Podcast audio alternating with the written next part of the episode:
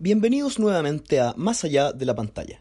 Los saluda su servidor Pablo, muy contento de recibirlos nuevamente por el programa.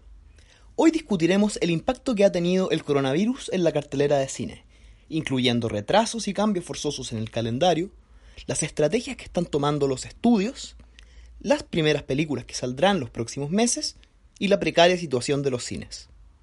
Sin duda alguna, el escenario actual ha afectado sobremanera una gran cantidad de industrias y a un gigantesco número de personas. La industria de Hollywood, como muchas otras, ha sido por razones evidentes fuertemente golpeada. Ha resultado imposible continuar con las grabaciones en la mayoría de los casos, tanto por restricciones de traslados a otros países, como por cuarentenas y medidas de cuidado que imposibilitan las reuniones de varias personas en un mismo lugar. La producción de películas, para aquellas que estaban en fases más avanzadas, se encuentra en suspenso. No todo es negro, sin embargo.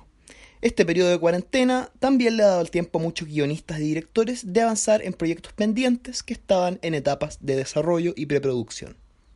La labor creativa se ha llevado a cabo mediante el teletrabajo. Pero ojo, que en este caso me estoy refiriendo a proyectos muy lejanos, que solo se han podido avanzar pues no requieren de reuniones y trabajo presencial. Volviendo al resto de los casos.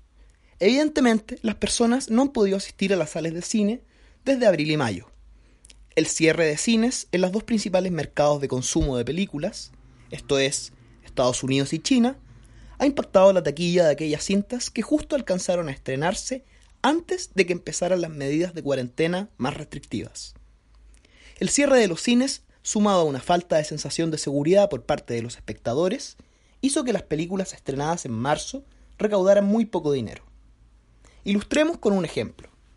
La última película de Pixar ha recaudado alrededor de un 10% de lo acostumbrado para las cintas que ha lanzado el estudio en años recientes.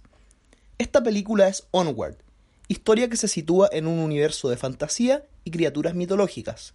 Cuenta la historia de dos hermanos en un viaje para encontrar una fuente mágica que les permita reencontrarse por un día con su padre muerto. La película es bastante buena y cuenta las voces, cuenta con las voces, perdón, de Chris Pratt y Tom Holland manteniendo la clásica montaña rusa de emociones que caracteriza a Pixar. Comparando las tres películas previas a Onward, que son Coco, Los Increíbles 2 y Toy Story 4, todas superaron los 800 millones de dólares, mientras que incluso las últimas dos superaron los mil millones. Onward logró recaudar solo un poco más de 100 millones de dólares. Todas estas cifras corresponden a la taquilla mundial. Disney tomó la decisión de lanzar Onward en un sistema de Video on Demand o VOD, mucho antes de lo presupuestado. Esto es, de forma inédita, la película fue lanzada para ser arrendada online, solo después de unas pocas semanas de su estreno en los cines, siendo que usualmente el proceso demora al menos unos meses. Dado que estos lanzamientos digitales permiten rápidamente la distribución de la película mediante piratería, no pasó mucho tiempo hasta que Disney se vio forzado a sacar la película vía streaming, en Disney Plus y otras plataformas que aún mantienen contactos con la empresa del ratón. Acá en Chile, la película se puede ver en Prime Video, y se las recomiendo como un buen panorama familiar, en especial para los más chicos de la casa. Otras películas que debieron seguir la misma estrategia que Onward fueron Bloodshot y The Gentleman. La primera es la nueva película de Vin Diesel, que encarna al personaje Bloodshot, que le da el título a la película. Es una cinta de superhéroes, donde la idea es comenzar un nuevo universo cinematográfico de los personajes de la poca conocida Valiant Comics, como alternativa a Marvel y DC.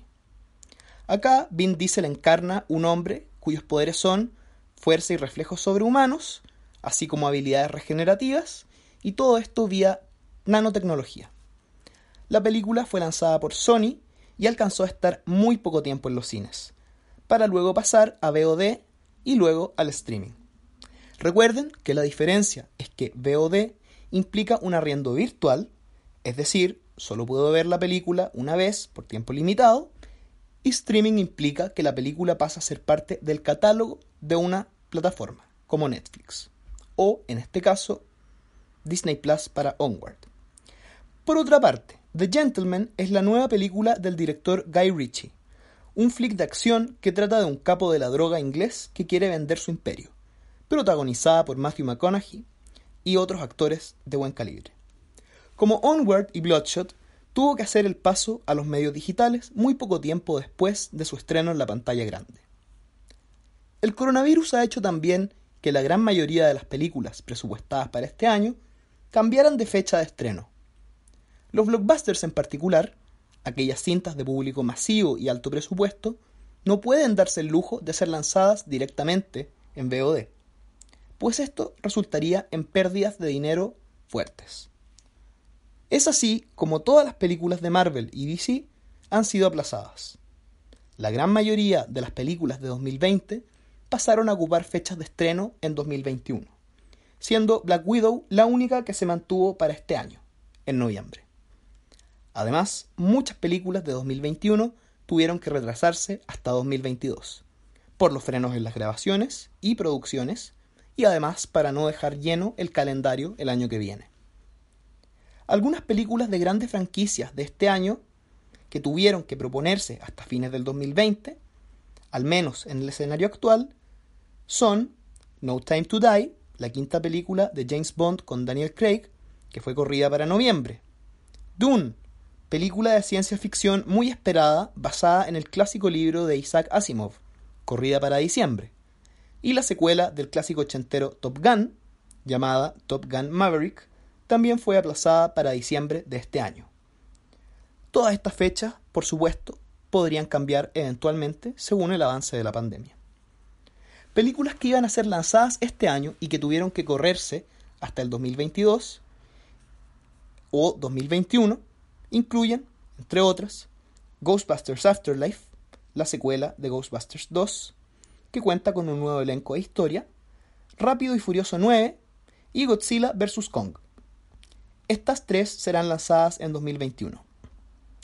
Muchas producciones fueron suspendidas temporalmente, como Jurassic World Dominion, la tercera entrega de la trilogía Jurassic World, que será lanzada a mediados de 2021, Misión Imposible 7, fines del 2021, y Avatar 2, a fines del 2021, además de Matrix 4, que está para 2022.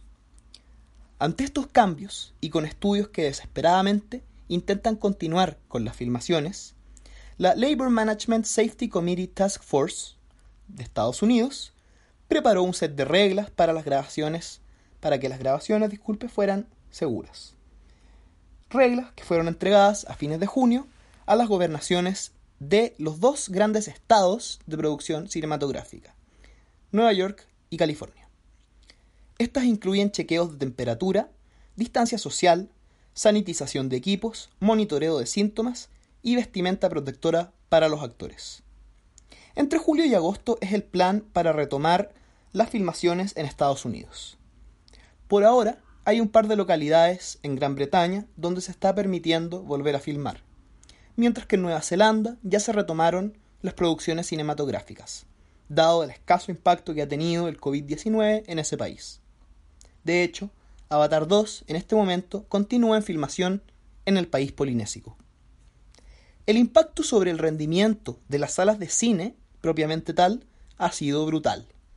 La cadena de cines más grande del mundo, la norteamericana AMC, reportó pérdidas por 2.200 millones de dólares a principios de junio. A mediados de junio, por otra parte, la revista Variety realizó una predicción de pérdidas de entre 20 y 31 mil millones de dólares para la industria de las salas de cine en su conjunto este año 2020. Para darles un ejemplo de cuánto es este monto, Tomemos la película más taquillera de la historia, sin ajustar por inflación, Avengers Endgame, que recaudó 2.000 millones de dólares. Eso implica que el panorama de este año es algo así como que los cines han perdido entre 10 y 15 veces lo que se ganó con Avengers Endgame. Las cadenas de cines están buscando a toda costa reabrir en julio en Estados Unidos. AMC, la cadena más grande del mundo, reabrirá sus salas el 15 de julio. Cineworld, la segunda más grande, el 10 de julio, y Cinemark, la tercera más grande, el 24 de julio. Todas exigirán uso de mascarillas por parte de los espectadores, aunque en un principio AMC había establecido que no lo exigiría. pero tuvieron que retractarse debido a los reclamos y repudio que generó esta noticia. Por otra parte, las salas de cine en China, el segundo mercado más grande de espectadores, están reabriendo paulatinamente. Ante esto, queda analizar qué sucede con un tercer tipo de películas. Ya hablamos de aquellas que fueron estrenadas justo antes de las medidas de confinamiento y que terminaron lanzándose en VOD antes de tiempo. Hablamos también de las que están en etapa de producción y cómo han tenido que aplazarse en cuanto a fechas. Pero corresponde también hablar de aquellas películas que están listas y que estaban programadas para salir entre marzo y julio. ¿Qué pasó con ellas? Hablemos pues de la estrategia empleada por los tres grandes distribuidores cinematográficos, Disney, Warner y Universal. A diferencia de los primeros dos estudios, que han decidido aplazar el estreno en cines de las películas del primer semestre del 2020, Universal tomó la decisión de empezar a liberar sus películas nuevas directamente en VOD y simplemente saltarse la etapa del cine. Es sin duda una decisión difícil, pero que hasta ahora no les ha funcionado nada de mal. La primera película que lanzaron en este formato fue Trolls World Tour, secuela de la película animada basada en los muñecos daneses, que estoy seguro alguno de ustedes tuvo en la infancia. Y por si se lo están preguntando, no, no he visto esta película y tampoco planeo hacerlo. Recientemente Universal sacó dos películas nuevas en VOD. The King of Staten Island y You Should Have Left. La primera es una película semi-autobiográfica estelarizada por el comediante Pete Davidson y dirigida por Judd Apatow, director de Virgen a los 40. Es un dramedy que cuenta la historia de un joven llamado Scott que, años después de sufrir la pérdida de su padre, bombero, debe ordenar su vida mientras su madre comienza una relación con otro hombre, que también es bombero. Esta es una muy buena película y se las recomiendo mucho. Si tienen el tiempo, véanla. Tiene muy buenas actuaciones, sobre todo por parte de Pete Davidson, un guion inteligente y muy original. La segunda película que debutó Universal por VOD fue You Should Have Left, película de terror protagonizada por Kevin Bacon y de la exitosa productora Blumhouse, conocida por cintas como Actividad Paranormal, La Purga y Get Out que trata sobre una misteriosa casa en un campo inglés donde a una familia le empiezan a ocurrir situaciones extrañas. Es una película entretenida, pero que solo recomiendo si disfrutan este tipo de cintas. Esta estrategia de lanzamiento directamente a VOD y saltarse los cines por parte de Universal produjo que la distribuidora entrase en un conflicto con la cadena de cines AMC, como les dije, la más grande del mundo. En un acto de venganza, donde francamente la palabra niñería queda chica, AMC decidió no volver a proyectar ninguna película de Universal. Este conflicto aún está sin resolverse. Por otra parte, enfoquémonos en Disney y Warner ahora, quienes no están siguiendo esta estrategia de Universal, sino que, por el momento, continúan aplazando sus cintas. Acá ocurre algo interesante, pues cada uno de estos estudios lanzará un blockbuster muy esperado apenas los cines reabran. Los dos estrenos grandes de los que me refiero serán los siguientes. Por parte de Disney, la película Mulan, remake con actores del clásico animado de 1998, que primero estaba programada para marzo, fue movida a julio y recientemente nuevamente movida para fines de agosto. Esta película tiene un costo de producción tan alto que no es factible lanzarla en VOD. Es el nuevo remake de un clásico de la animación que ha hecho Disney, después de El Rey León, Aladdin y otros.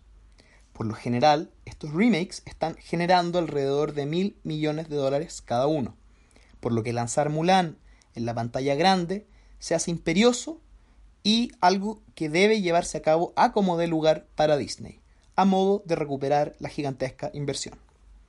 Por otra parte, la apuesta de Warner es Tenet, la nueva película del lucrativo y muy conocido director Christopher Nolan, cineasta que se conoce por la trilogía The Dark Knight, El origen, Interstellar y otras. Nolan se caracteriza por ser parte del selecto grupo de directores en Hollywood que recaudan tanto dinero por su nombre y reputación que reciben todas las facilidades y dinero del estudio para que hagan prácticamente lo que quieran en la pantalla grande. Las películas de Nolan son una mezcla entre grandes blockbusters y cine de autor.